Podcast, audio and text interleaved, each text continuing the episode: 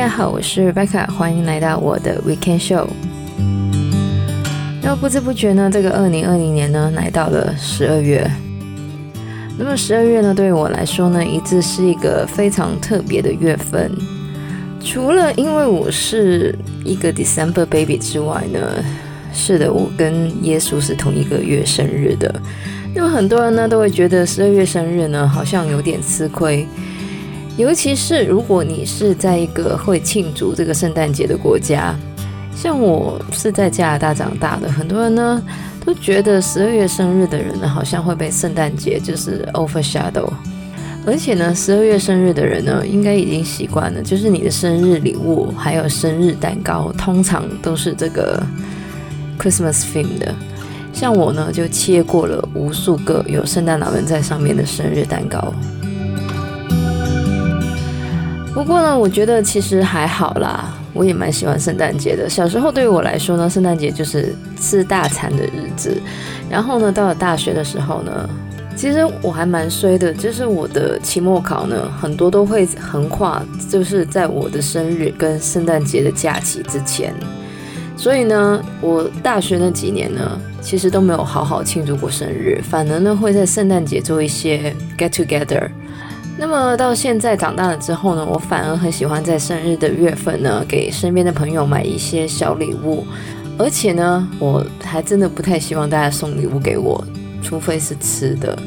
我以前在电台做节目的时候呢，曾经有在十二月的节目做过 gift guide，但是呢，我觉得这个东西呢，好像现在随便一个网站都会找得到。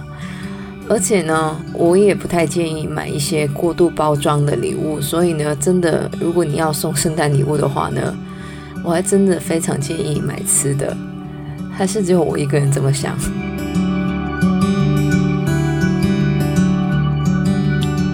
虽然呢，这个二零二零年呢，好不容易到了十二月，但是呢，大家还是要记得这个抗疫的措施呢，也不要松懈了，一定要多洗手、戴口罩，并且呢，不要因为这个 holiday season 呢，就做一些大型的 gathering。那么这个礼拜呢，老实说也没有什么特定的主题，只是呢，很想在这个十二月开始呢，跟大家聊一些就是想法或是小目标。毕竟我是一个很喜欢设小目标的人。那么首先呢，我们节目的标题呢是：如果二零二零年是一本小说，到底会是什么样的一本小说呢？二零二零年真的是一个让人措手不及的年份，我们经历了许多让我们无法想象的 reality，也让很多人呢重新思考了很多事情，不管是对于自己、对于身边的人，或是对于未来。那么对于某些人来说呢，二零二零年可以是一本恐怖小说。我们活在这个新型冠状病毒的阴霾之下，随时随地都害怕自己会感染病毒。我们每天在新闻里面都会看到有多少人感染病毒，又有多少人因为这个新型冠状病毒而死亡。这些好像是恐怖小说里面的情节，但是却真实发生在我们的生活里面。当然，二零二零年也可以是一本 dystopia 的小说。那么，在这个病毒的初期呢，我们为了口罩、卫生纸、为了米这些日用品呢，而陷入了相互竞争的关系里面，感觉呢就像一个就是大逃杀或者是 Hunger Game 的真实现场版一样。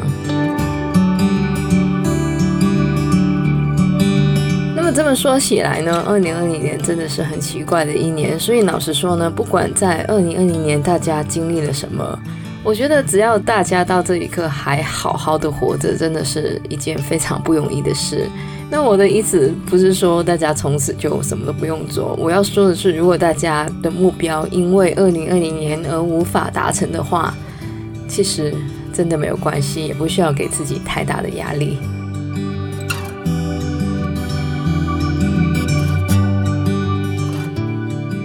那虽然二零二零年是一本恐怖 dystopia 的小说，这十个月过去，我想大家呢已经发展出一套就是 new normal 来适应这个二零二零年。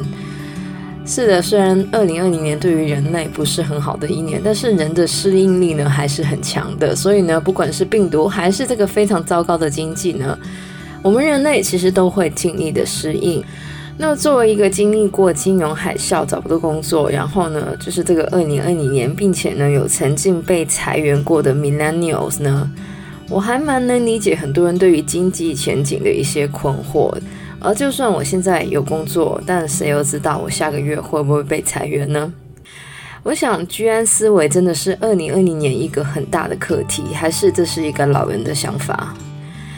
可能对于 Gen Z 来说，因为在这种 dystopia 的氛围底下，反而才更需要 YOLO。当然，说到这个 YOLO，也就是活在当下呢。二零二零年的确是很活在当下的一年，尤其呢是大家 in lockdown 或是 work from home 的时候，很多的计划呢都好像失去了意义，尤其是旅行计划。经历过 lockdown，经历过抢卫生纸、抢口罩、抢米之后呢，我们还要面对未来几个月，甚至是几年的经济衰退。不管二零二零年对于大家来说是一本怎么样的小说，二零二零年已经给所有人一个 reality check。所以呢，最重要的是，到底我们要怎么利用我们在二零二零年学到的东西呢？这样的开头有没有很鸡汤的感觉？但是不要担心，我不是一个特别鸡汤的人。反而呢，有时候我觉得毒鸡汤、负能量才是真实的。所以呢，对我来说，二零二零年除了是一本恐怖 dystopia 的小说之外呢，就是一锅有毒的鸡汤。在这锅有毒的鸡汤里面，我们学会面对现实、接受现实，还有如何熬过现实。我们不见得因此变成一个很现实的人，但是我们一定是一个更成熟的人。毒鸡汤、负能量，其实有时候就像病毒一样，得了病毒有抗体就百毒不侵，而且还有很多人陪我们一起喝下这一锅毒鸡汤。那么，不管大家是居安思危派还是 YOLO 活在当下派的，今年大家都辛苦了。所以，虽然经济还没有好起来，疫情还没有过去，大家不妨趁着十二月的假期，不管是圣诞假期或是新年假期，好好的休息。毕竟，没有什么比身体健康更加的重要。另外呢，也趁着这一个年底的时间，关心一下身边的人。大家在二零二零年，因为这个疫情，对于这个 telecommunication 应该是已经很熟悉了。虽然今年可能没有办法做一些 gathering，但是还是可以透过科技来关心一下身边的人。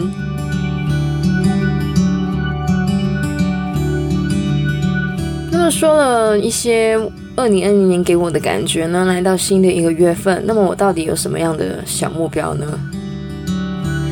这个转折会不会太硬了一点？但是没有关系。那么我的第一个目标呢，其实刚刚也有说过，就是要休息。可能很少人会把休息放在目标里面，但是呢，就像我之前说的，休息真的很重要。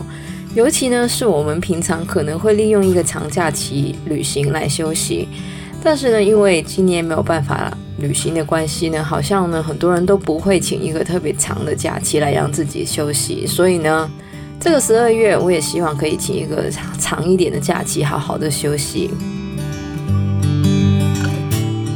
么另外一个目标呢，就是要来联系一下，就是一些亲朋好友。